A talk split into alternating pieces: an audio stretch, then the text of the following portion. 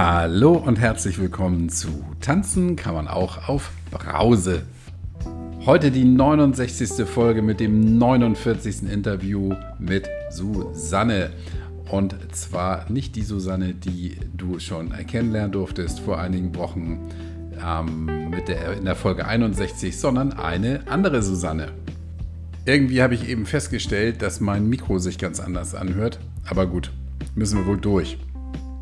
was ich eben auch festgestellt habe, dass keiner drauf gekommen ist, dass in der Folge 67, wo das Gespräch mit Dennis stattgefunden hat, ich im Titel stehen hatte zwei Bonusfolgen aus Deine Story. Die gab es aber da gar nicht. Haha, hat keiner gemerkt. Hm, was soll mir das jetzt sagen? Damit keiner verpasst, dass Tanzen kann man auch auf Brause bald 1 wird, gibt es eine Sonderbonusfolge am 26. Oktober, das habe ich schon gesagt. Und ich wünsche mir Feedbacks von euch in Form von Sprachnachrichten. Ich habe mir das ja schon vor zwei Wochen gewünscht und damit geht ein Gruß an Anna raus, weil Anna ist tatsächlich die einzige, die sich bisher bei mir gemeldet hat. Hm, was soll mir das jetzt sagen?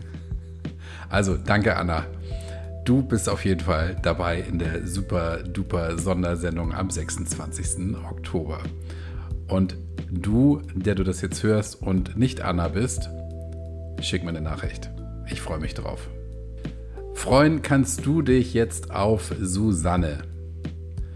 Die Susanne hat als Kind bzw. als Jugendliche erleben müssen, wie es ist, wenn die Mutter trinkt ein schweres Erbe. Der Alkohol kam dann auch verhältnismäßig spät zu Susanne, weil sie lange Zeit gar nichts getrunken hat. Dann hat sie auch mal eine ganze Zeit lang nichts getrunken, ist aber nie ganz vom Alkohol weggekommen. Obwohl sie ein sehr aktives Leben geführt hat. Immer noch führt. Und die Geschichte ist irgendwie auch schon wieder verrückt, weil damals hat Susanne getrunken, weil sie nicht die heile Welt hatte, die sie sich immer gewünscht hat. Tja, dann hatte sie eines Tages die heile Welt, die sie immer haben wollte. Und, Spoiler, hat trotzdem getrunken. Wie das heute bei Susanne aussieht, das hat sie mir natürlich erzählt und das wirst du gleich erfahren. Erfahren wollten auch viele, was das denn mit der Hypnose auf sich hat, äh, über die Dennis und ich in der vergangenen Woche gesprochen haben. Ich habe eine Ausbildung zum Hypnosecoach gemacht und kann sagen, ich habe damit schon bahnbrechende Erfolge erleben dürfen. Leute, die nicht mehr rauchen, Leute, die nichts mehr trinken, also kein Alkohol mehr trinken und noch ein paar andere Sachen, von denen ich bis vor kurzem nicht geglaubt hätte, dass ich dazu mal in der Lage sein werde, das via Hypnose zu vermitteln. So viel dazu und jetzt lehn dich zurück, ruckel die Kopfhörer zurecht. Hier kommt Susanne.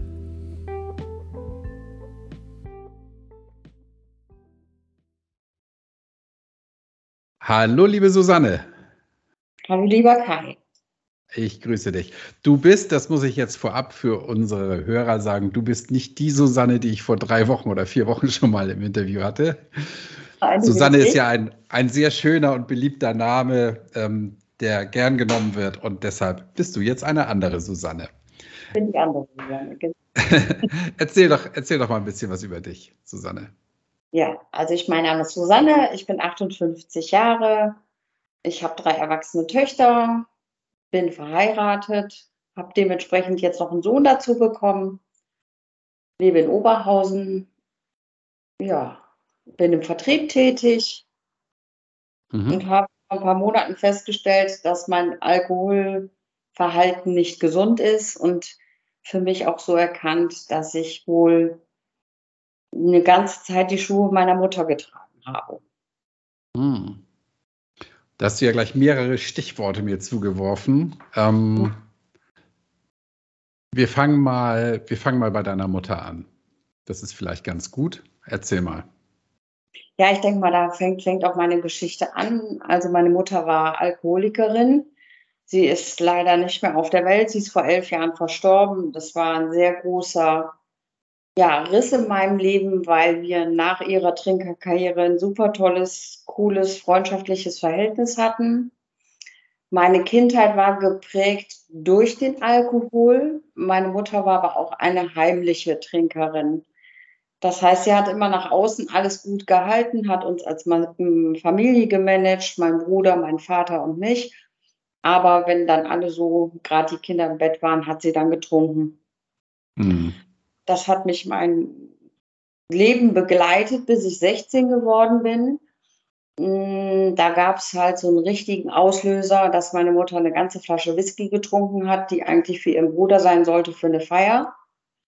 Dann ist sie bewusstlos geworden, ist kopfüber in den Wäschekorb gefallen und mein Vater hat sie dann gefunden und sie ist ins Krankenhaus gekommen und sie wäre fast gestorben am Alkohol. Und dann hat sie vor uns gestanden, hat gesagt, ich trinke nie wieder. Und das, was ich zu ihr gesagt habe, damals, weil ich da schon so enttäuscht und alleine war, weißt du was, Mama, dann trink dich doch kaputt.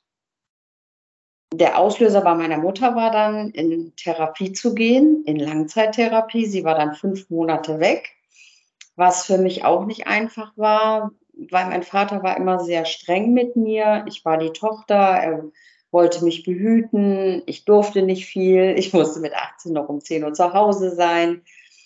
Und das war natürlich keine einfache Zeit, wo die Mama dann fünf Monate weg ist und du musst dann da einen Haushalt, einen Bruder und einen Vater noch mitmanagen. Meine Mama hat es geschafft. Die war dann trocken und die ist es auch geblieben. Da war ich 17. Und ähm, ja, das war dann so für mich so ein Zeichen. Ne? Wir sind dann als Familie zu AA gegangen. Das heißt, meine Mutter zu AA, mein Vater zu Elanon, ich zu Elatin. Und das war schon so eine Aufarbeitung, weil das war so ein tolles Gefühl, mit Kindern und Jugendlichen zusammen zu sein, die das kennen, diese Angst, dieses heimliche, dieses Aufpassen müssen, trinkt sie jetzt wieder, trinkt sie nicht. Da konnte ich mich zum ersten Mal mitteilen.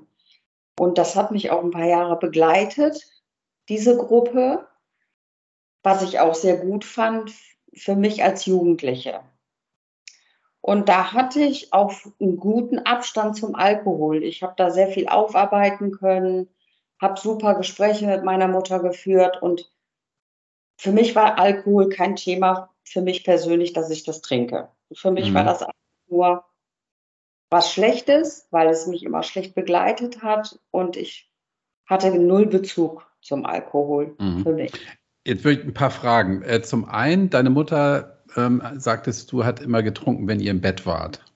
Mhm. Äh, wie hast du es denn mitbekommen, dass sie, dass sie so viel getrunken hat? Ja, als Kind bleibst du ja nicht im Bett.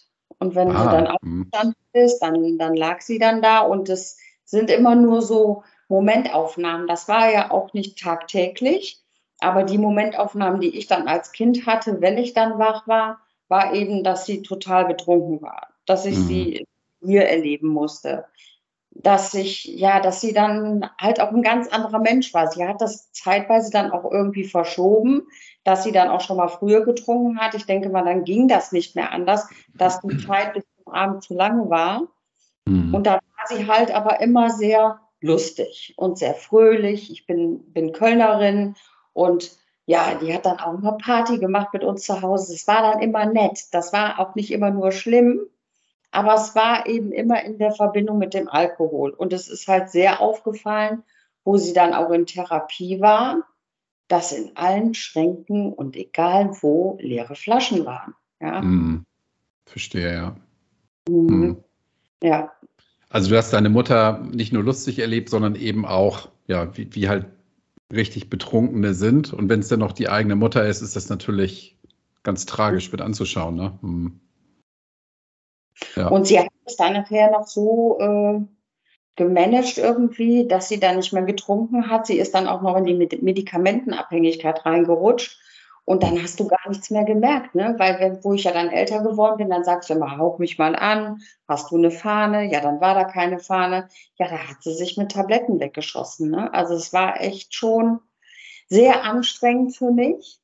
Und auch immer diese Kontrolle und auch immer dieses, dieses Trösten meines Bruders, weil der ist jünger als ich und immer so ihn behüten. Dann, ich hatte so die Mutterrolle mit drin Mhm. Und auf der anderen Seite auch immer so ein Vater, der mir als Tochter, er war lieb zu mir, hat mich auch nie geschlagen, aber er war immer eine Respektperson. Er war nie so, wie ich mir so Vater-Tochter vorstelle. Ne? So, ich gehe zu dir, ich kann dir mein Leid klagen. Und er war halt mit sich sehr beschäftigt und auch damit beschäftigt, dieses, diese Hülle der Familie aufrechtzuerhalten. Dass, dass das nach außen hin immer alles gut aussieht, alles ist perfekt, alles ist toll und äh, keiner merkt, dass die Mama trinkt.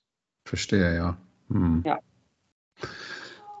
Okay, und diese, diese Hilfsorganisation, wie hießen die, wo ihr wart? Also deine Mutter war bei AA, das kennen wir. Und du warst ja, wo?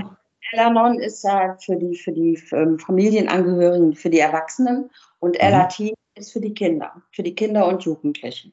Ah, okay. Mhm. Trinkenden Eltern, halt Vater, Mutter oder manchmal trinken ja auch beide. Mhm. mhm. Ja. ja. Okay. Also da, da würdest du auch heute sagen, das ist eine Anlaufstelle, die, die man sich merken sollte als Angehöriger. Mhm. Auf jeden Fall.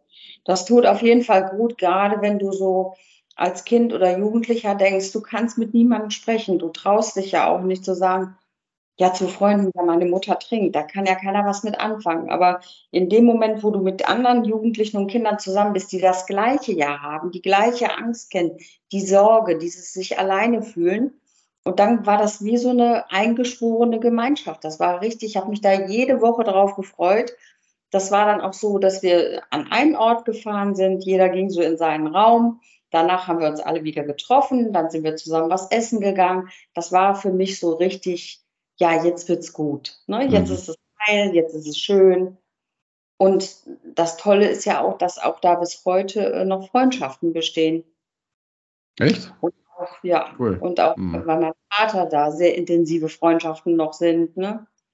Ja, das, das war schon toll, dass das so, so diese Lebensgemeinschaft. Aber AA für mich als trinkende Susanne war nicht mhm. gut.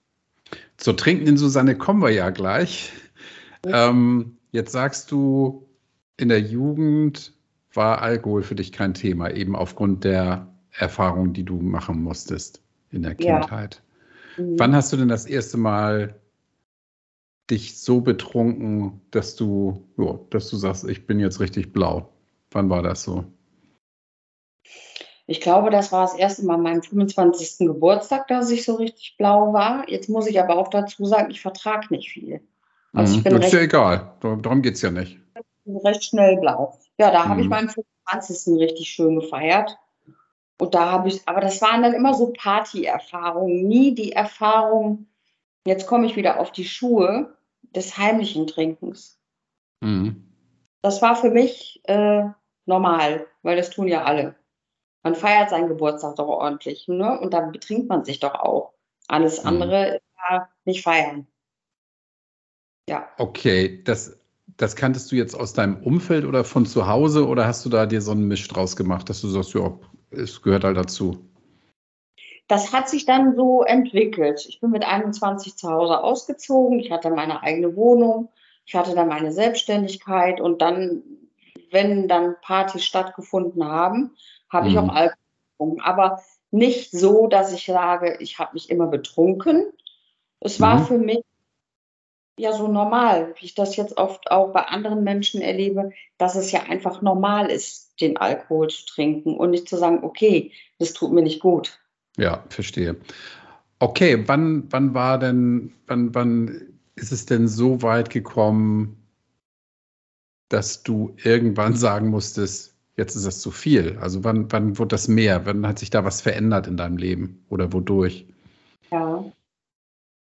Also ich habe dann geheiratet, habe zwei Töchter bekommen und äh, da hatte ich so mein normales Leben so Haus, Mann, Kind, mhm. Kinder. Und da habe ich für mich gespürt, irgendwie, ich, ich muss auch dazu sagen, Kai, ich habe immer das Gefühl gehabt, ich bin ständig, ständig auf der Suche. Ich suche ständig was. Ich habe immer, wenn ich was hatte, habe ich wieder das nächste gesucht. Und immer wieder hatte ich dann alles und dann brauchte ich wieder was Neues. So dieses immer eine Bestätigung habe ich immer wieder für mich gesucht.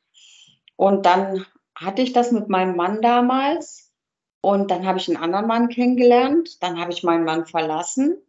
Und mit dem neuen Partner hat es dann angefangen. Das lag daran, dass er getrunken hat, täglich, und ich dann mitgetrunken habe, um das auszuhalten. Der hat dann seinen Rotwein getrunken und dann fing meine Weißweinphase an. Hm, wie lange ist das her? Äh, ich bin jetzt 58, da war ich 33. Mhm. So hm. lange. Ja. Mhm. Aber auch da hatte ich immer wieder Phasen, wo ich nicht getrunken habe. Ich habe das dann für mich so kompensiert, zu sagen, ich halte den anderen jetzt nicht aus, der trinkt Alkohol, also trinke ich den mit. Ja, da hat es begonnen. Mhm. Und war das denn da schon so, wenn du sagst, du hältst es nur aus mit einem trinkenden Mann, wenn du selber trinkst, da wirst du ja irgendwie auch an deine Kindheit erinnert worden sein, dann, ne? oder? Mhm. Ich habe das auch eine ganze Zeit verdrängt, bis ich mich dann von diesem Mann getrennt habe. Und mhm. dann war der Mann zwar weg, aber mein Alkoholproblem nicht. Mhm. Ich habe immer wieder gemerkt, dass wenn diese Phasen waren, gerade an den Wochenenden, wenn ich keine Kinder bei mir hatte, weil ich habe das dann auch gespiegelt von meiner Mutter. Ich war immer die perfekte Mutter, ich war immer für meine Kinder da, ich habe meinen Job gemacht, ich habe noch eine Ausbildung gemacht als Dance- and Fitness-Instruktor. Ich habe das immer alles gehandelt und dann, wenn ich wusste, okay, es ist keiner da, es kann keiner was sehen, dann trinke ich. Mhm. Dann. Und nicht, wenn jemand kommen könnte, auch meine Kinder, äh, die dann sagen, äh, Mama, warum trinkst du? Mhm. Ja. Also den Dance and Fitness Instructor sehe ich dir heute noch an. ja, das ist auch etwas, was mir wahnsinnig viel Freude bereitet hat. Und das habe ich auch in Köln. Ich habe dann Fitnessstudios äh, betreut, habe dann da Kurse gegeben. Und das hat mir auch total viel Spaß gemacht. Mir macht es auch Spaß mit Menschen. Mir macht es Spaß, was zu vermitteln. Und gerade Sport ist so eine, so eine coole Sache, wo du, wo du schwitzt, wo du einfach aus der Puste kommst und wo du einfach so, ja, so, ich kann da alles auch rauslassen. Es ist bis heute so, dass so Sport immer ein gutes Ventil für mich ist. Aber mhm. zu meiner damaligen Zeit habe ich das auch noch geschafft, äh, die Woche Kurse zu geben und dann trotzdem am Wochenende zu saufen. Ich weiß überhaupt gar nicht mehr heute, wie ich das geschafft habe oder wie mein Körper das geschafft hat, das immer wieder so zu bügeln. Aber irgendwann mhm. bügelt es nicht mehr. Das, die nächste Phase war halt dann, dann habe ich wieder einen Mann kennengelernt und ich glaube, auch bei mir ist auch diese, diese Suche nach meinem Gegenüber, dass das für mich irgendwie immer so eine Füllung geben soll, die füllt aber nichts. Das weiß ich heute. Früher habe ich immer gedacht, okay, wenn jetzt der passende Partner da ist, dann kann ja alles nur gut werden. Ich glaube, ich wollte immer so eine schöne, kleine, heile Welt, die ich ja ganz am Anfang auch verlassen habe. Da war sie ja schön und heil. Aber es war mir da nicht gut genug. Ne? Und den Mann, den ich dann hatte, da habe ich dann so richtig, darf ich das sagen, ins Klo gegriffen. Ähm, das war dann jemand, der sagte, Mensch, du hast so viel Potenzial und mach dich selbstständig. Was macht die Susanne? Ich habe mich selbstständig gemacht mit meinem Fitnessstudio, habe das damals Flashdance genannt, weil ich den Film so geil fand. Ja, und das hat auch alles gut gestartet, weil ich kannte so viele Leute, die bei mir Kurse belegt haben. Die sind dann alle in mein Studio gekommen. Ich war stolz wie Bolle. Ja, und dann habe ich leider nach vier Wochen äh, gesagt bekommen, dass der mich betrügt mit jemandem aus meinem Studio. Oh. dann gerade mal 14. Und das war, das war, also ich weiß gar nicht. Ich war da einkaufen. Ich habe gedacht, jetzt geht der Boden auf und ich versinke hier und das stimmt jetzt alles gar nicht, was die Frau mir da erzählt. Ja. Hm. Äh, was hast Ich habe das eben nicht richtig verstanden. Was war 14? Das Mädchen, mit der, der er mich betrogen hat. Was? Habe ich das doch richtig verstanden? Oh mein Gott. Ja. Dann war er aber nicht 15 wahrscheinlich, ne? Ja, er war, ich war äh, an ähm, Ende 20. Eieiei, okay. Er war damals zehn Jahre älter als dieser Mann. Und äh, das, das war so ein Schaumschläger. Und ich habe dato, damals immer gedacht, ich habe echt eine gute Menschenkenntnis. Aber das war, wie gesagt, der Griff ins Klo.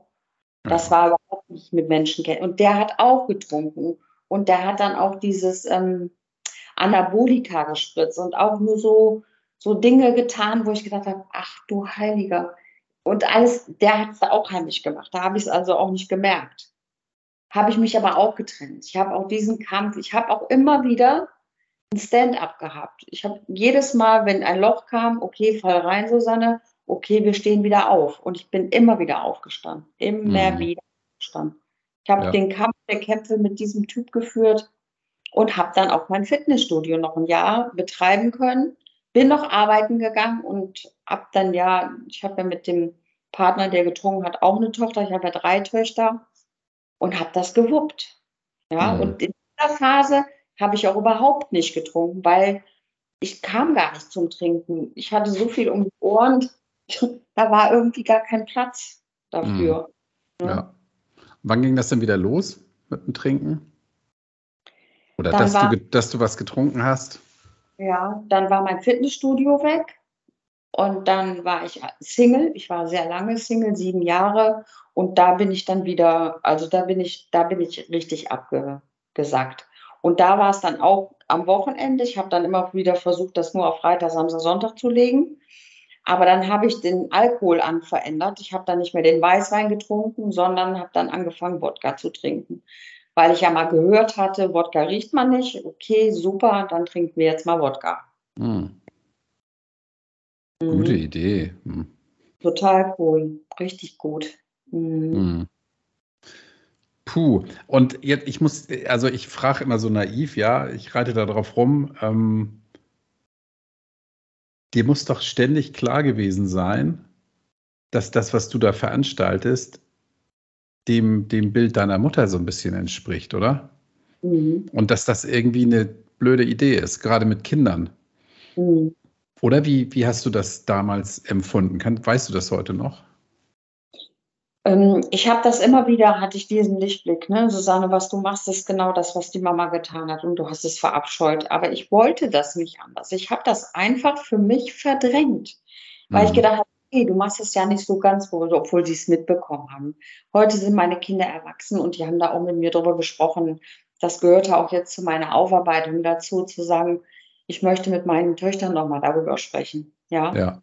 Mhm. Und äh, natürlich haben die das gemerkt. Äh, jeder Mensch, der trinkt, der meint immer, die anderen sind mit dem Hammer behauen. Die merken. Und man selber meint immer, oh, das merkt man nicht. Ja. ja? Das, das kann ja, das hat ja keiner gesehen. Wieso soll das jemand merken? Und die Veränderung findet ja statt. Sofort. Bei mir geht das auch recht schnell. Oder ging es? Es geht ja jetzt nicht mehr. Mhm. Dass man mir merkt. Ja. Natürlich war die im Hinterkopf, meine Mutter, und die hat bestimmt auch oft an meinen Kopf geklopft, aber ich wollte sie nicht hören. Ich mhm. wollte, weil ich immer gesagt habe, ich zitter nicht, ich sehe, ich, ich, ich bin nicht richtig runtergekommen. Für mich war ja auch immer so dieses, diese, diese schlimmen Bilder meiner Mutter, wo ich mir gedacht habe, okay, wenn es so schlimm ist, Susanne, dann hast du echt ein Problem. Vorher nicht. Mhm. Ich habe das nicht getrennt, welche Abhängigkeit ich jetzt bin. Ja, ja aus, aus heute, also ich ahne die Antwort, ja, aus heutiger Sicht würdest du sagen, das war naiv, das so zu denken? Ja, mhm. total. Hm. Was hat dir denn, mal eine ganz andere Frage, was hat dir denn damals am Trinken so gefallen? Gefallen. Ich weiß nicht, ob man das gefallen nennen kann. Es ist einfach so gewesen, dass ich, dass, dass ich viele Dinge dann einfach vergessen habe. Mhm. Dass ich dachte, okay, jetzt trinkst du dir schön ein. Und das ist ja dann nicht schön, weil in dem Moment habe ich es als schön empfunden. Ich fand diesen Wodka sowieso eigentlich eklig. Aber ich ist dann trotzdem getrunken, weil ich gedacht habe, okay, jetzt gleich flasht es im Kopf und dann ist alles wieder erstmal gut. Ne? Und morgen früh kümmerst du dich dann um den Kram, wo du dich wieder drum kümmern musst. Das war einfach nur, ja, ich will jetzt einfach. Ja. Mhm. War denn dein Leben aus heutiger Sicht, ja, war denn dein Leben damals so schlimm, dass du das alles um dich herum vergessen musstest? Ich meine, du hattest zwei Töchter, du warst sportlich sehr, warst ja sicherlich auch sehr aktiv dann. Ja. Und das war aber alles so schlimm, dass du sagtest, ich muss jetzt alles um mich herum vergessen. Nein, eigentlich nicht. Hm. Schlimm waren leider immer wieder diese Erkenntnisse, dass ich feststellen musste, dass der Partner an meiner Seite eben nicht zu mir gepasst hat oder ich mich da habe blenden lassen. Und dieses wieder mein heile Welt haben, ja, und dann wieder den Falschen ausgewählt zu haben, das hat mich oft aus der Bahn dann geschmissen. Jedes Mal eine Erkenntnis, oh weia, was macht der denn? Ach du meine Güte, was ist das denn? Okay, ich muss jetzt mal eintrinken. So. Mhm. Das ganze andere würde ich nicht als schlimm empfinden. Und heut, aus heutiger Sicht sage ich auch, mein Gott, ich hätte es auch ganz anders bewältigen können. Nur damals habe ich diesen Weg gewählt. Ja, ja. Jetzt, du, äh, ja. Mhm. Ich, ich, ich, ich werte das ja auch nicht, ja, aber ich möchte eben auch tatsächlich nochmal mit dem Finger drauf zeigen, wie ja. aus heutiger Sicht, ich kann ja immer nur sagen, also in dem Moment war es für dich, fühlte sich das möglicherweise richtig an. Heute weißt du es besser. Und wenn wir heute mal zurückblicken, kann man ja, also das, was du eben gesagt hast, kann man ja nur sagen, hä? Das ist ja, ja total bescheuert, oder? Ja, bist du bekloppt? Ja, ja, total bescheuert, ja. Hm. Ja, ja, okay. Wie ging es dann weiter? Wie ging es dann weiter? Dann habe ich meinen Mann kennengelernt, mit dem ich jetzt verheiratet bin. Hm. Wie alt warst ja. du da? Ähm, wann habe ich denn meinen Mann kennengelernt? Wir sind jetzt elf Jahre zusammen. Ich bin 58, dabei 47. Mhm, okay. 47. Ein Jahr davor ist meine Mutter verstorben. Das war dann auch nochmal so eine Katastrophe für mich, so eine Vollkatastrophe, weil ich echt in ihrer nüchternen Zeit so viel Tolles mit ihr erlebt habe und wir waren gemeinsam im Urlaub. Sie war meine beste Freundin in den ganzen Tiefschlägen meines Lebens. Hat sie immer zu, mein, zu mir gestanden, an meiner Seite gestanden.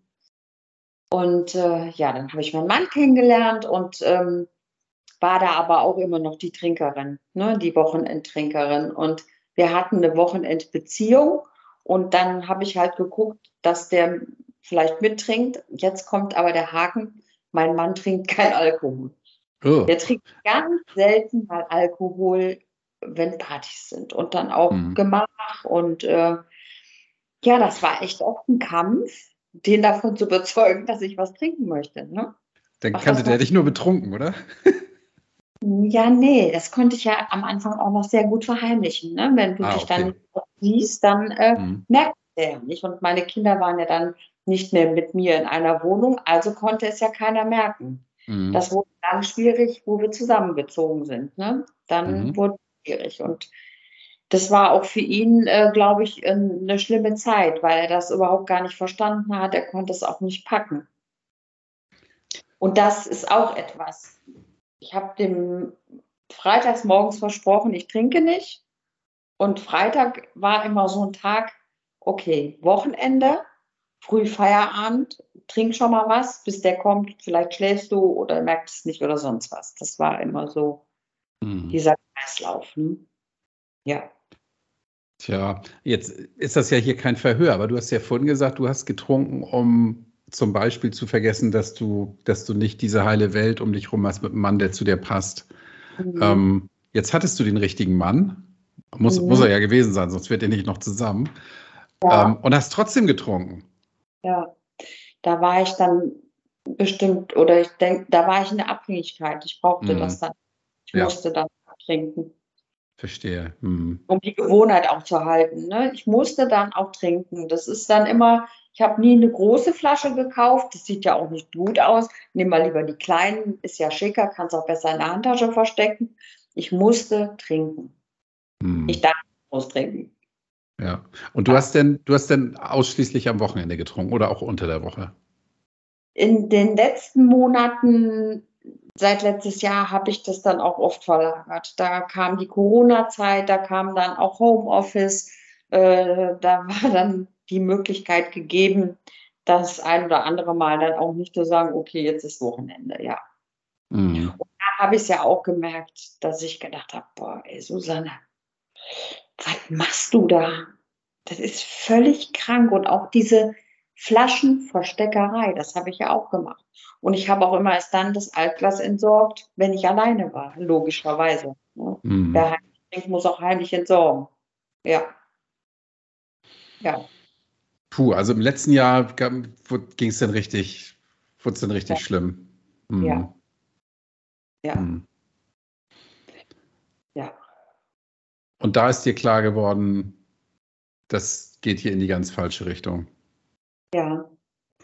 Ja, weil ich es, ähm, ich wurde dann auch immer unglücklicher mit mir selber. Wenn ich dann morgens früh in den Spiegel geguckt habe und dann so hier diese dicken Augen und so dieses Verquollene, da habe ich nur gedacht, oh weia, jetzt siehst du es ja doch schon, ne? Mhm. Mal da ehrlich hin, auch wenn du jetzt keinen Zitterflatter oder sonst was hast, guck mal da in den Spiegel und du willst dann da ja gar nicht mehr reingucken, ne? Dann schön dick Make-up drauf, sieht schon keiner, weil ich habe ja auch eine Präsenz auf meinem Job. Das ist ja das nach außen dieses Bild der Susanne und ich bin immer eine fröhliche, eine offene.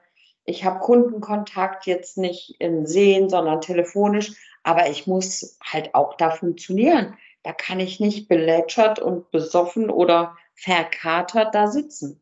Mhm. Und diese Phasen dann des Homeoffice habe ich immer gedacht, okay, jetzt hast du ja noch mehr Zeit, dich zu regenerieren bis zum nächsten Morgen. Sowas von fatal bescheuert.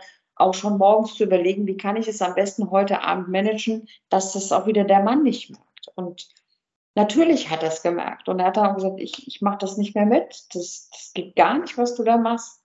Du machst dich kaputt, du machst uns kaputt, du machst alles kaputt. Ja. Das hat er dir gesagt. Und wie hast ja. du darauf reagiert? Ich habe dann wieder meine schönen leeren Versprechungen gebracht, dass ich das verstehe. Und weißt du, den Verstand, den habe ich ja schon seit, seit meiner Jugend, dass Alkohol nicht gut ist. Ja. Aber ich habe nicht so wirklich geglaubt, dass ich da so in dieser Abhängigkeit war, weil ich mich einfach selbst geschützt habe und gesagt habe, okay, du trinkst, aber so schlimm ist es ja noch nicht. Und dann kam mhm. der Zeitpunkt, und es ist schlimm, Susanne. Und wenn du so weitermachst, dann ist es am Ende. Dann, dann kriegst du es auch nicht mehr verredet, schön geredet oder ja. Und dann kam halt Nathalie. Ne?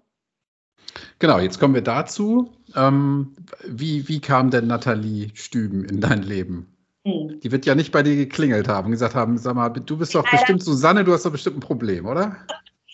Ja, ja, das, das kam irgendwie wie klar übers Handy. Es, es kam ein Spot mit ihr und dann habe ich auch sofort gedacht, Mensch, die ist ja cool und wie die darüber spricht. Und ähm, ja, AA hatte ich ja eben gesagt, Elatin war ja für mich toll. Ich war dann auch beim AA-Meeting mal und das war es eben nicht für mich, weil ich wollte einfach auch nicht sagen, ich bin Susanne und ich bin Alkoholikerin, weil dieser Krankheitsstempel und dieses, dieses Bild eines Alkoholikers, bei uns in der Gesellschaft einfach so verpönt ist, weil man sieht immer sofort nur die Penner oder sonst was. Und Natalie kam halt natürlich und ehrlich und offen rüber. Ja, und dann ging das eigentlich zapp, zapp. Ich habe dann das Online-Seminar mitgemacht. Ich war total geflasht. Ich wollte auch unbedingt in diese Gruppe rein. Und dadurch, dass ich davor schon nicht mehr getrunken habe, habe ich aber ab dem Zeitpunkt X gesagt, okay, ich mache jetzt das 60-Tage-Programm und bin dann sofort mit dem 60-Tage-Programm eingestiegen. Ja. Mhm. Wie lange hattest du da zu dem Zeitpunkt nicht getrunken? Ich glaube vier Wochen schon nicht mehr. Ah, okay. Also in und vier, also von jetzt fünf Monate zurück, inklusive der vier Wochen, die du schon nicht getrunken hast. Und in der Zeit warst du dann beim AA-Meeting mal oder, oder warst du da nicht? Beginn. Das war aber auch wieder so, um auch meinem Mann zu zeigen, du pass mal auf, ich bin da bemüht, ich gehe da ja. jetzt mal Ne? Mhm. Das war einfach nicht, das war es nicht für mich. Ich, ich, ich möchte schon, ich finde es gut, wenn man eine Gruppe hat, wo man miteinander sprechen kann. Nicht nur, dass wir es jetzt so haben wie in unserer Gruppe, dass man schreibt. Ich finde es toll, wenn man auch Menschen, die selbst betroffen sind, auch trifft. Ja. Aber dieses AA funktioniert nicht, weil man bei jedem Mal, wenn man ja spricht, immer diesen Satz da sagt.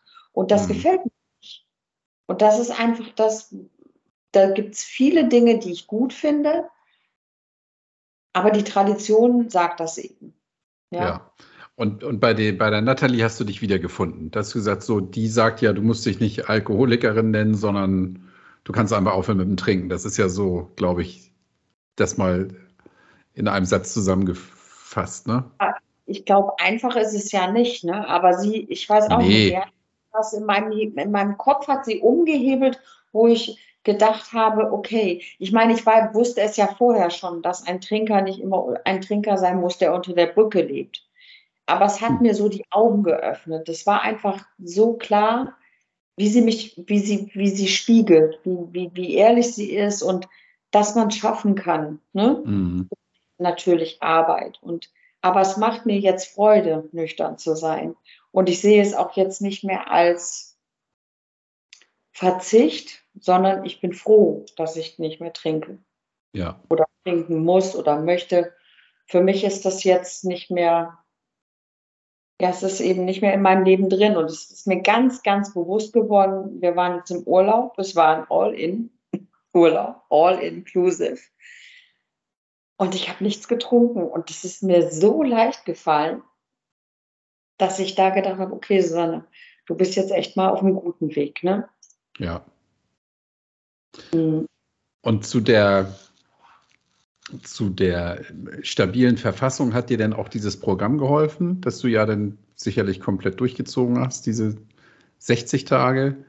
Ja. Ich dachte immer, es gibt ein 30 und nochmal ein 30-Tage-Programm oder gibt es auch ein 60-Tage-Programm? Ja, das erste ist 30 Tage und das zweite ist 60 Tage. Ah, okay. Mhm. Und ich habe dann direkt die 60 Tage gemacht, weil ich gedacht habe, okay, äh, du machst jetzt sofort das 60-Tage-Programm. Für mich war das auch wichtig, die Gruppe, dass ich endlich in eine Gruppe komme, wo ich auch mich austauschen kann.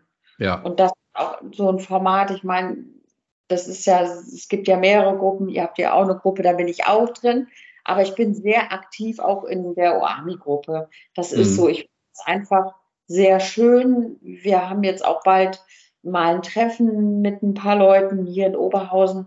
Das finde ich einfach schön, dass die Menschen, mit denen ich es teile und dieses aufgehoben fühlen, es ist ja geschützt, dass ich mich öffnen kann und dass ich mich austauschen kann.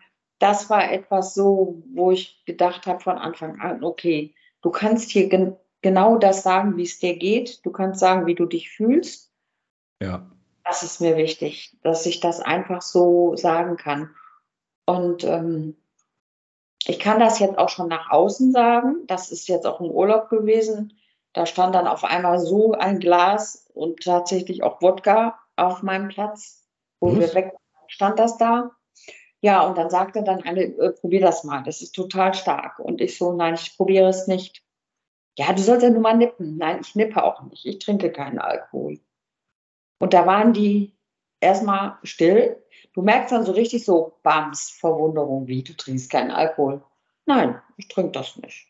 Mhm. Und dann ist es auch meistens gut. Ja. Weil meine Geschichte geht auch nicht jedem was an. Ich mache das jetzt, weil es mir wichtig ist, auch anderen Menschen zu helfen, dass es funktioniert. Mhm. Es geht wirklich. Ja. Man muss einfach an sich glauben, auch selber und sich selbst eingestehen, dass man ein Problem mit Alkohol hat. Und das kontrollierte Trinken geht, geht mal gar nicht. Mhm. Null. Also bei mir. Ja, ja. Ja, du, und wenn jemand fragt, warum trinkst du nichts, wie du sagst, ja, es geht am Ende niemandem was an. Ja, das geht vielleicht deine Familie was an, aber nicht irgendwelche Figuren in einem All-Inclusive-Hotel. so. ja. Und dann, ja, dann sagst du, ich trinke nicht, dann gucken die doof. Und wie mhm. du sagst, dann ist auch, dann ist auch gut. Und wenn ja. die dann noch nachfragen, dann ist es schon übergriffig, da musst du schon erst recht gar nicht drauf antworten. Also finde ich Hast du genau richtig gemacht, ja. Was sagt denn dein Mann dazu? Ja, also natürlich hat es am Anfang ähm, nicht wirklich geglaubt. Ich bin dann nur noch mit Kopfhörer rumgerannt und habe Podcast drauf und runter gehört. Deine selbstverständlich auch. Ich war jetzt dann sowas von involviert mit diesem Thema und mit so einer Freude dabei, auch beim Spazierengehen ständig Kopfhörer auf, nur Podcast gehört, dann Bücher gelesen, was ich natürlich jetzt auch immer noch mache. Und jetzt nach äh, knapp vier Monaten hat er dann zu mir gesagt, weil er das dann auch im Urlaub sieht. Ich glaube, er hat dem Ganzen nicht wirklich getraut. Mhm. Wenn man früher immer schon wieder sagt, nee, ich verspreche dir, ich trinke nicht mehr. Naja, da war es ja Schall und Rauch. Und er hat es einfach jetzt gespürt. Und dann hat er gesagt, du, ich finde es total klasse.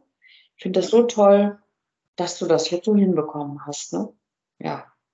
Ist stolz. Sagen, ja, super. Ne? Was sagen ja. deine Mädchen dazu? toll. Mhm. Ich hatte noch mal ein sehr intensives Gespräch mit meiner ältesten Tochter, wo wir beide auch geweint haben, ähm, wo sie mir auch so ihre Situationen dann schon mal gespiegelt hat oder erzählt hat, die ich gar nicht mehr weiß. Ne? Weil es gibt ja auch da bei mir Situationen, wo ich gar nicht mehr weiß, was waren da überhaupt. Und wo sie sagen, Mama, das war manchmal schon echt blöd, ne? Wenn dann irgendjemand an der Tür geklingelt hat und du warst am Schlafen. Ja?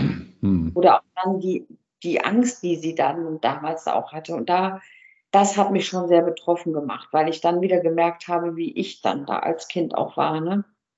Ja, im Grunde die gleiche Situation, ne? Mhm. Nur, dass du ja. nicht mehr nicht mehr vor dem Sofa gestanden hast, sondern auf dem Sofa gelegen hast, ne? Genau. Ja. tragisch, ja. Mhm. Wie war ja, denn das? Ja, Entschuldigung. Nee, alles gut, du wolltest mich ja was fragen. Ich glaube auch, ähm, das ist ja irgendwie auch gar nicht so belegbar, aber ich glaube schon, nicht vielleicht unbedingt, dass man die Gene hat, weil ich weiß von meiner Mama auch, dass sie auch in, in ihrer Schwangerschaft mit mir getrunken hat. Ich weiß es nicht, aber ich glaube, dieses Vorleben und auch dieses heimliche Trinken, dass man das schon irgendwie mitnehmen kann und dass das dann vielleicht doch eher passiert. Ich weiß es nicht. Hm. Ich weiß es nicht. Bei meinem Bruder ist, äh, ich habe keinen Kontakt mehr zu meinem Bruder jetzt schon seit zwei, drei Jahren. Und es liegt aber einfach daran, weil er auch ein Trinker ist und bei ihm ist es ganz, ganz, ganz arg schlimm. Man soll das ja nicht sagen, ne? bei anderen ist es immer schlimmer, aber ich sehe das halt und er lügt halt auch sehr viel, deshalb haben wir auch keinen Kontakt. Und das ist für mich, was mich sehr betroffen macht, weil es ein paar Trinker in meiner Familie gegeben hat oder noch gibt. Hm. Ja. Schick doch deinem Bruder einfach mal einen Link zu Nathalie. Hm. Ja. Oder zu Dennis, ja. Ähm, du, am Ende ist er, ist er vielleicht auch gefangen in der Situation, so wie du das warst, lange Jahre. Ja, und ähm, du vergibst dir nichts damit. Ja, wenn du keinen Kontakt mehr hast, weil er trinkt, puh, das ist schwierig. Jetzt stell dir mal vor, deine Kinder hätten gesagt, nee, zu Mama wollen wir keinen Kontakt mehr haben, die trinkt. Stell dir das mhm. mal vor, wie gruselig das wäre. Ja, da gebe ich dir voll recht. Das ist auch, äh, das hatte auch noch einen anderen Auslöser. Mein Bruder hat mir äh, vor drei Jahren, da war er auch wieder betrunken, und da hat er mir leider was Schreckliches am Telefon gesagt, dass er Krebs hat. Und unsere Mutter ist an Krebs verstorben. Und er hatte punktuell genau den gleichen Krebs, Lunge und Leber. Mhm. Und leider hat man dann zwei, drei Tage gesagt bekommen, dass es nicht so ist, dass er so krank ist, sondern dass er einfach gesoffen hatte. Und das hat mich so betroffen gemacht, besonders weil meine Mutter oder unsere Mutter an Krebs verstorben ist, dass ich da einfach äh, gesagt habe, nee, mhm. melde dich, wenn du klar bist. Mhm. Das ist, und er hat es nicht getan. Er hat den Schritt nicht gemacht. Und ich weiß auch, alleine jetzt auch durch, durch, durch mein Leben mit dem Trinken und das meiner Mutter, wenn jemand von außen kommt und sagt, du guck mal, ist, das, das würde gehen. Wenn du nicht bereit bist, es selber zu tun, dann wirst du diesen Link löschen. Das stimmt, bin ich ganz bei dir. Ähm, A, nochmal, ich glaube, ah also es ist deine Familie, ja, und es, es geht mich gar nichts an, nur ähm, du vergibst dir nichts damit, wenn du ihm so einen Link mal schickst. Das ja? stimmt. Und schreibst ja. ihm dazu, du, ich, hab, ich hatte mein Leben lang oder lange Zeit meines Lebens ein ernstes Alkoholproblem und ich, ich bin durch. Hm. Ja, wenn du das machst, wenn das löscht, so what? Hm. Und das nächste, was ich gerade gelernt habe, ist wirklich, ein, also in meinem Alter lerne ich sowas, ist das Thema Vergebung. Ja. Mhm. Ähm, macht am Ende auch dich glücklicher. Weil ich kann mir nicht vorstellen, dass es dir egal ist, dass du keinen Kontakt zu deinem Bruder hast. Hm. Aber ja. weiter im Programm vielleicht. ich, will ja. da, ich, will da, nicht drauf rumreiten, Susanne. Das, ähm Nein, das ist auch völlig okay. Ich weiß auch, was du meinst. Und auch gerade das mit der Vergebung. Äh, das ist auch ein, ein, ein Themenpunkt auch im, im Programm, ähm, dass dass du dann zum Beispiel die Person, die dir sehr wehgetan hat in deinem Leben, als kleinen Mensch siehst. Und, und dieser kleine Junge zum Beispiel kommt dann auf dich zu. Und da habe ich auch so fürchterlich geweint, weil ich gemerkt habe, ja, wenn jemand klein ist und, und, und, und, und dann da vor dir steht mit seinem Kindergesicht, dem kann ich ja auch vergeben. Ne? Mhm. Das war für mich eine richtig gute Erfahrung und auch so, ich habe das auch so gespürt. Und ich habe mir dann die Menschen, die eben nicht gut waren in meinem Leben, die ich aber immer noch wieder mitgetragen habe, den habe ich verziehen. Aber ich konnte denen sehr gut verzeihen, wenn ich sie mir als Kind vorgestellt habe. Mhm. Hm. Und es gibt ja auch noch eine kleine Susanne. Ne? Die kleine Susanne ist ja in mir. Und das gehört auch für mich zum Heilen dazu, ne? dass ich mich selber jetzt auch trage und dass es, dass es mir gut geht, auch innen drin. Mhm. Dass ich mir selber auch verzeihe und ich sage, hm, ja, ich verzeihe mir jetzt auch, dass ich das, äh, ich konnte eben nicht anders. Ja.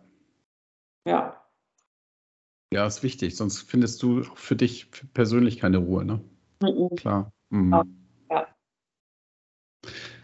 Sag mir doch mal, hm, kleiner Schwenk, ganz unauffällig, wann, wann ist denn der Wunsch nach Alkohol bei dir, wann war der weg, nachdem du aufgehört hast? Kannst du das sagen? Ja, also für mich war es einfach so, dass ich gesagt habe, ich möchte so nicht mehr leben. Mhm. Kann ja auch nicht genau sagen. Das war eine Eingebung in mir, dass ich gesagt habe, okay, Susanne, nee, du willst es nicht. Ja. Ja. Also nicht, ich muss, ich muss mein Leben ändern, sondern ich will. Das, das mhm. ist ja das, glaube ich, der entscheidende Punkt. Ja. Weil bei dem, bei dem Leben, also bei der Veränderung des Lebens, nicht bei dem Lebenswandel, sondern bei dem Wandel des Lebens, dass man den Willen, haben wir ja eingangs schon gesagt, in sich trägt und sagt, ich, ich will das jetzt nicht, ich muss, sondern ich will das. Sonst mhm. funktioniert es nicht. Ne? Ja. Und wie war denn die, ich habe das ist eine Hörerfrage von Gabi übrigens, ja, ähm, auch die vorherige schon, habe ich mir nicht ausgedacht. Ähm, wie hast du denn die erste Zeit der Nüchternheit erlebt? Wie war das für dich? Ja, ich habe mich ja sofort äh, ins Programm gestürzt. Ne? Ich habe dann sofort mhm. meine Aufgaben gemacht. Wir haben ja ein Tagebuch. Ich habe mich jeden Morgen drauf gefreut, meine E-Mail zu bekommen Alleine schon, wenn Nathalie sagt, hallo, guten Morgen, du wunderbarer Mensch, das war für mich so, oh, die ist für mich da, auch wenn es jetzt ihre E-Mail war und es, es, war einfach jemand für mich da. Und die ersten drei Wochen, die Freitage, die waren immer richtig blöd. Wo ich so, weil freitags ja immer so mein Status war fürs Trinken. Und dann habe ich genau andere Dinge getan. Ich bin dann spazieren gegangen, ich habe dann Sport gemacht, ich habe mich erstmal abgelenkt. Und jetzt ist es so, dass ich das äh, ja gar nicht, für mich ist jetzt ein Freitag ein Freitag und nicht mehr Freitag der Trinktag oder der Trinkbeginntag. Mhm. Ja. Wie schön, ne? Plötzlich hast du viel mehr Zeit wahrscheinlich, ne? Total. Man hat auch viel mehr Zeit für sich, weil die ganze Zeit, die man sonst so verbraucht hat, alleine um zu gucken, wie man es besorgt, wie man es versteckt, wie man es trinkt, wie man es wieder entsorgt, Nee, das nicht mehr. Das ist mir alles zu stressig. Und auch diese, dieses ganze Lügenkarussell, dieses Gebaue, ja, warum ist das jetzt und, und warum willst du das jetzt nicht? Und nur um zu gucken, dass man trinkt. Nein. Mir geht es sehr gut mit der mhm. Sehr gut. Ja. Und ich liebe es, gut zu schlafen und nicht ähm, ja, ins Bett zu fallen, weil man einfach getrunken hat. Ne? Und dann schläfst du ja auch nicht gut. Und morgens früh wacht man auf und hat einen dicken Kopf. Ich wache jetzt morgens früh auf und bin, bin auch nicht immer gut drauf. Das wäre jetzt auch nicht wahr. Ja, das mhm. Leben ist nicht immer nur rosa und schön, weil ich jetzt gesagt habe, ich möchte keinen Alkohol mehr trinken, aber es ist besser. Mhm. Lebensqualität ist einfach besser. ja. ja. Du und kein Partner oder keine Partnerin findet es toll, einen, einen Besoffenen neben sich liegen zu haben, ne? Oder eine Besoffene. Das ist irgendwie, ich glaube, das ist ziemlich unsexy. Total. Mhm. Total. Ja. Wo man ja immer meint, oder ich habe das immer gedacht, wenn ich äh, so einen angepitchelt hatte, ne, dass ich dann eher sexy bin, weil ich dann einfach so auch so locker sein konnte. Das ist totaler Blödsinn. Ich kann auch so locker sein und das bin ich, dann ist es auch ich, der da ist und nicht mhm. irgendwie ja, so eine dargestellte Susanne. Mir ist das heute auch ganz wichtig, so zu sein, wie ich bin. Und ich bin auch, ich bin lebendig, aber ich bin auch sehr ruhig. Und ich mhm. kann sehr für mich sein und ich kann auch sehr gut alleine sein. Und ich genieße das jetzt heute auch wirklich sehr, alleine zu sein und zu lesen und ja, Podcasts zu hören. Und ich, die Abstände verändern sich auch. Die ersten Wochen habe ich es echt aufgesogen, diese ganzen Podcasts und dieses Lesen. Und ich war so in mir, nur mit diesem, boah, ist das toll und du bist nüchtern und hör mal das noch und dies noch. Und jetzt bin ich so, dass ich jetzt auch schon mal gar nicht mehr an dieses Thema denke, sondern auch im Urlaub sage, ich habe jetzt Urlaub. Mhm. Ich gehe jetzt auch zum Beispiel mal nicht in die Gruppe oder lese. Das ist auch schön. Ja. Ja. ja. Was ich immer wieder feststelle, ist, dass viele, die, die nicht mehr trinken, plötzlich für sich feststellen, hey, ich bin gar nicht so eine, so ein, so eine Party-Maus ähm, oder, äh, oder ein Party-Löwe, sondern ich finde das eigentlich ganz gut, auch mal einfach mal nichts zu machen und mal ein Buch in die Hand zu nehmen, ja. Und nicht nur irgendwie entweder auf der Party zu sein oder stumpf irgendwelche Filme zu gucken, sondern vielleicht auch mal die, die Birne selber anzustrengen.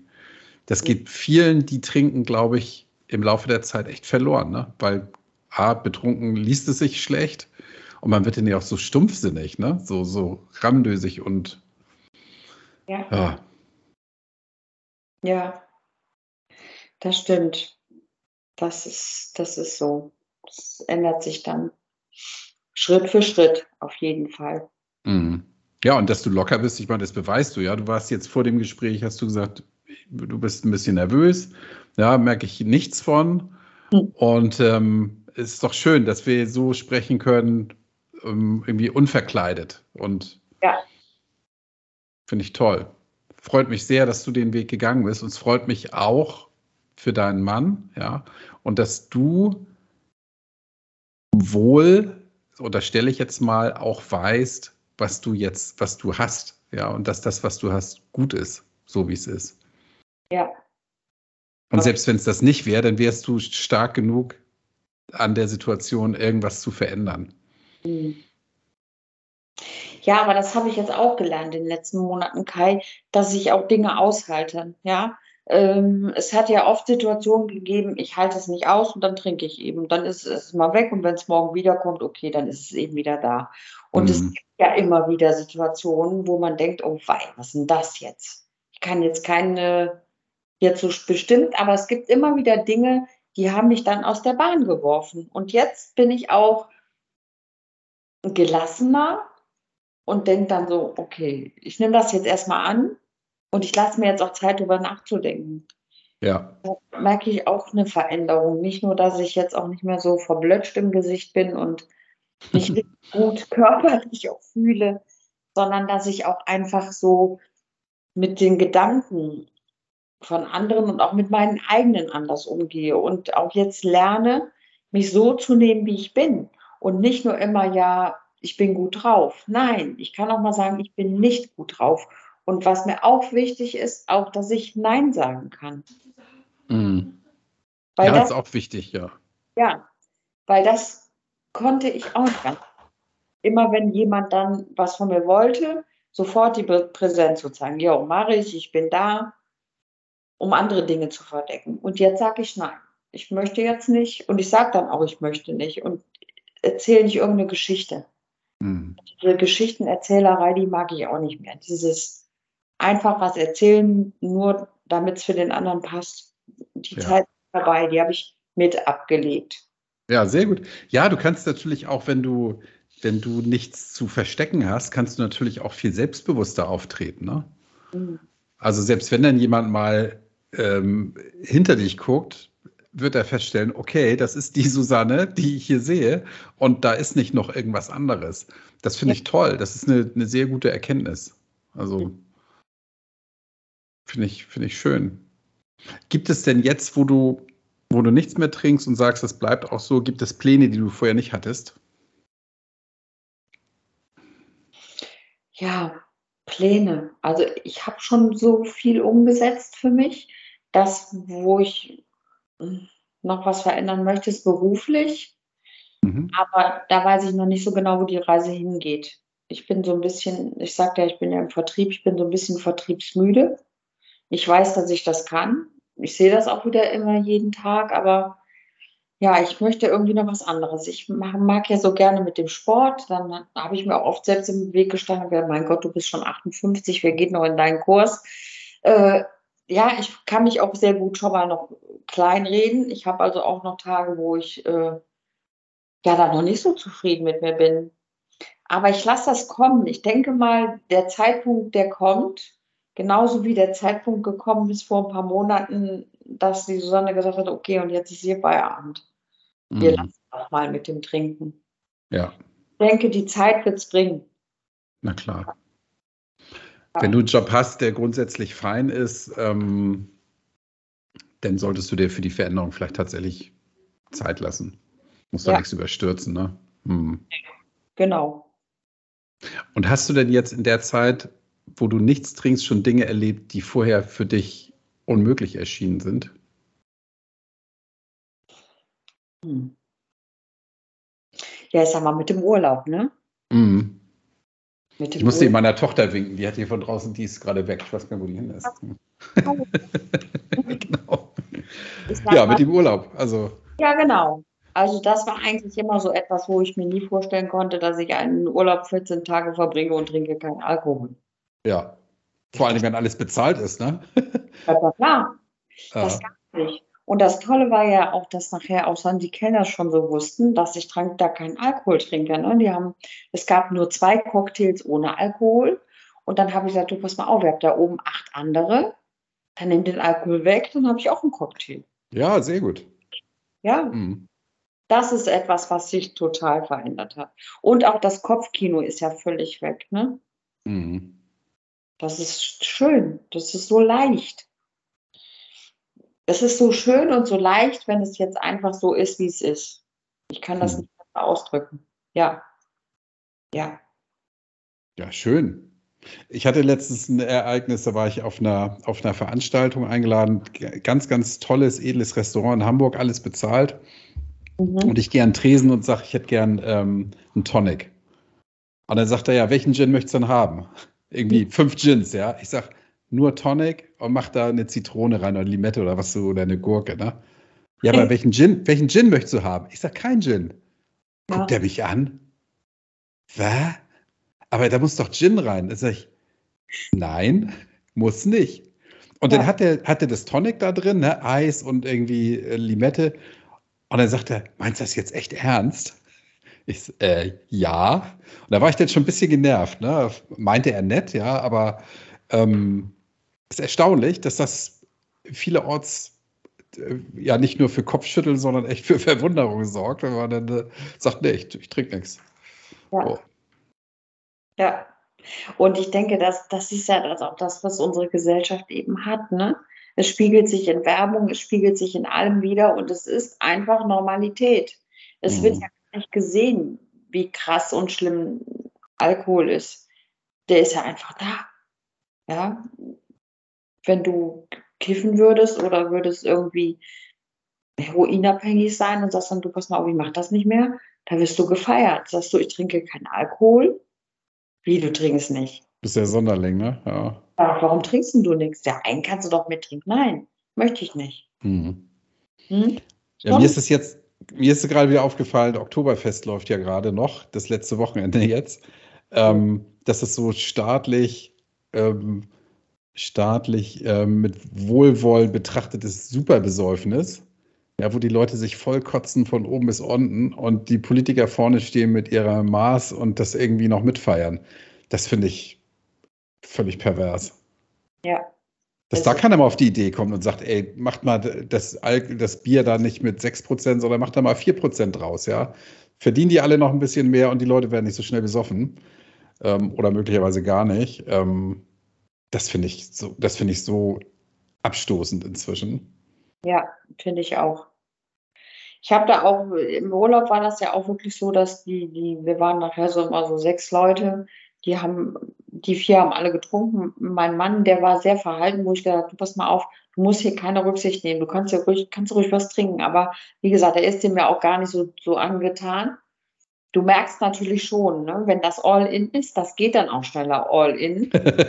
ja, klar. Ja, die Gesprächsqualität lässt einfach nach, ne, wo du einfach mm. so denkst, okay, ich glaube, ich gehe jetzt besser ins Bett. Du kannst da einfach nicht mehr mithalten. Ne? Mm. Wenn es dann noch am Anfang ist, ist es noch lustig und dann wird es einfach nur noch doof. Ja, stimmt. Ja, und das kannst du dann, ja, entweder gehst du, und das sind auch so Dinge, die, ja, die sind dann auch für mich so, ja, dann gehe ich jetzt eben, ne? Ist dann auch okay. Ja. Das Schöne Aber ist. Pervers, ja. Ja, das Schöne ist, Susanne, du weißt heute, dass wenn du gehst, du nichts verpasst. Ja, auf jeden Fall. Ja, das ist ja dieser Irrglaube, wenn man trinkt, dass man denkt, ey, wenn ich nicht bis zum letzten Glas hier bleibe, dann verpasse ich irgendwas. Ja, und ich kann mich bei mir in meinem Leben, kann ich mich an fast keine Szene erinnern, wo ich irgendwas verpasst hätte, äh, wenn ich nicht doch irgendwie drei Stunden eher gegangen wäre. ich hätte nichts verpasst. Gar nichts. Ja, das stimmt.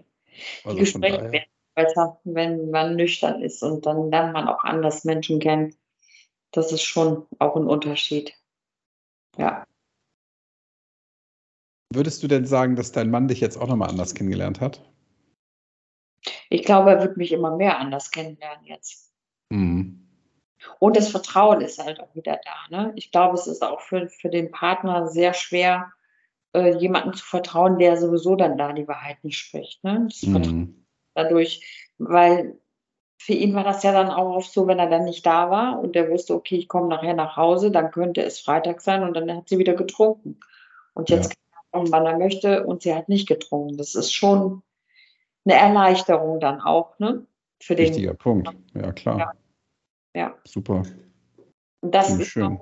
schwer, wenn jemand äh, sagt für sich selbst, ich möchte nicht mehr trinken und macht das dann auch und hat halt ein ein Gegenüber was dann trinkt. Das, das stelle ich mir deutlich schwerer vor. Also bin ich auch sehr dankbar für, dass ich das nicht noch zu wuppen hätte. Ne? Weil das mm. auch für mich, ja, das hält es auch dann, glaube ich, nicht aus. Das ist dann auch nicht mehr tragbar für einen selber. Mm. Ja. Mit Sicherheit, ja. Liebe Susanne, wir kommen langsam zum Ende. Ich habe noch ähm, zwei wichtige Fragen. Die eine Frage lautet, welche Botschaft hast du denn an deine Hörer? Meine Botschaft. Sei du selbst, glaub an dich und glaube nicht an den Alkohol oder an Mephisto. Sehr gut. Der Glaube ist falsch. Hm. Er trügt dich und betrügt dich. Das ist mein, mein Glaube mittlerweile, ja. Dein mhm. Wissen, du weißt es ja sogar, ne? dass es ja. so ist. Mhm. Ja, schön. Und dann stelle ich ja ab und zu mal gern die Frage, und du hast vorhin von deinem, von der kleinen Susanne gesprochen. Ähm, du triffst jetzt die kleine Susanne auf der Straße, die, sagen wir mal, 15 Jahre alt ist oder 16 Jahre alt. Was würdest du der mit deinem heutigen Wissen mit auf den Weg geben? Hm. 15-, 16-Jährige sind pubertierend, das ist schwierig, ne? Was würde ich ihr mit auf den Weg geben? Ich habe ja für mich auch gelernt, nicht mehr zurückzugucken, ne? weil die Vergangenheit kann ich nicht ändern. Und ich denke auch, die 15-, 16-jährige Susanne hat ein richtig gutes Leben gemacht. Mhm. Wäre, lass einfach den Alkohol weg. ja. Bleib, Gut, auf, das... bleib auf dem Weg und mhm dass du da dich verläufst. Das ja. würde ich sagen, ja. Mhm. Schöne Botschaft. Mhm. Ich finde es auch also falsch zu sagen, hätte, hätte Fahrradkette, ja, weil das Leben, was wir bisher hatten, ist halt gelebt. Da kannst du nichts dran ändern. Ja. Ähm, aber ich finde es immer ein ganz, ganz schönes Gedankenexperiment, was, was hätte ich mir damals mit auf den Weg gegeben, ja. Ähm, mhm. Finde ich, find ich immer ganz schön. Und die Botschaft ist doch, ist doch eine schöne. Aber wer weiß, sonst wärst du nicht zu deinem Mann gekommen, den du jetzt hast. ja, das stimmt. Ja, das Leben geht ja manchmal verrückte, verrückte Pfade und Deshalb sind wir da, wo wir jetzt sind. Ja. Ja, Susanne, ich ähm, danke dir. Hast du, noch, hast du noch ein Schlusswort? Möchtest du noch irgendwas loswerden? Ja, und meine Grußrunde. Du musst doch jemanden grüßen. Wen möchtest du grüßen? Hätte ich fast vergessen, du. Ach, grüßen darf ich auch. Ja, unbedingt. Ich grüße alle lieben Menschen, die mich kennen. Und ich grüße auch meine, meine neu gewonnenen Freunde aus der OAMI-Gruppe. Und ich grüße natürlich meinen Mann und meine Kinder. Und ich möchte mich ganz recht herzlich bei dir bedanken. Ich finde das Motto so geil. Tanzen kann man auch auf Brause. Das hat mir von Anfang an so gut gefallen. Ja, und ich danke dir. Und ich war jetzt nachher auch gar nicht mehr nervös. Sehr gut. Ach, was mit dir zu sprechen, Kai. Mir hat das auch sehr viel Freude bereitet. Ich danke dir, liebe Susanne. Dankeschön. Und sage Tschüss. Mach's gut. Kai, du auch.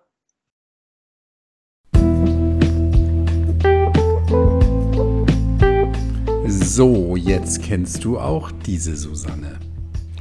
Und wie das oft so ist, hat Susanne mir im Nachgang an unser Gespräch dann noch ähm, eine lange WhatsApp geschrieben und hat mir gesagt, ich darf den Inhalt gern weitergeben an dich. Und zwar ist ihr, das hat sie wohl im Gespräch dann verdrängt, in den beiden langen Beziehungen, die sie hatte, nicht nur seelisch, sondern auch äh, körperliche Gewalt angetan worden. Was natürlich barbarisch ist. Und sie sagt auch heute voller Stolz, dass sie das alles geschafft hat, ist schon echt eine Leistung. Und das finde ich auch. Gewalt geht gar nicht und Gewalt gegen Frauen ist natürlich ohnehin das aller, allerletzte. Und der Arsch, der sie mit der 14-Jährigen betrogen hat, äh, da musste sie tatsächlich eine gerichtliche Bannmeile einrichten lassen, damit er sie in Ruhe lässt. Furchtbar. Geld hat er ihr dann auch noch geklaut und ähm, äh, gruselig, wirklich gruselig, was die Susanne da durchgemacht hat. Und umso schöner, dass ich sie in unserem Videogespräch so glücklich und zufrieden und ausgeglichen erleben durfte. Und das hast du ja auch gehört, wie gut es ihr heute geht. In der nächsten Woche dann gibt es das Interview mit Doro und dann nur noch fünfmal schlafen bis zur Einjahres-Sonderspezialausgabe von Tanzen kann man auch auf Brause. Und falls ich sie noch nicht erwähnt habe, ich wünsche mir Feedback zum Podcast. Die Telefonnummer, die du unter dieser Folge findest, die kannst du nutzen, um eine WhatsApp zu schreiben. Du kannst mich über Facebook erreichen. Du kannst mir auch, wenn du meine private Telefonnummer hast, da natürlich eine Nachricht zukommen lassen oder über den Messenger von Facebook. Darüber bin ich auch mit Sprachnachrichten zu beglücken. Gar nicht beglückt war ich, als ich in mein Auftragsbuch geschaut habe und in die Termine für die nächsten Interviews. Da lachten mich nämlich leere Seiten an. Ich habe keine Gesprächspartner mehr. Und es hängt tatsächlich unter anderem auch damit zusammen, dass mir zwei fest eingeplante Gesprächspartner ähm, abspringen mussten aus ich will mal sagen, guten Gründen. Und ich will ja nicht drohen, aber wenn ich keine Interviewpartner habe, dann kann ich keine Interviews führen. So einfach ist das. Also, fass dir ein Herz, wenn wir noch nicht gesprochen haben, melde dich bei mir und dann führen wir ein tolles Interview, das wir dann veröffentlichen können. Danke, dass du ausgehalten hast. Danke, dass du dir mein Gejammer anhörst. Freue dich auf die nächste Folge. Und bis dahin, denk immer dran, tanzen kann man auch auf Brause.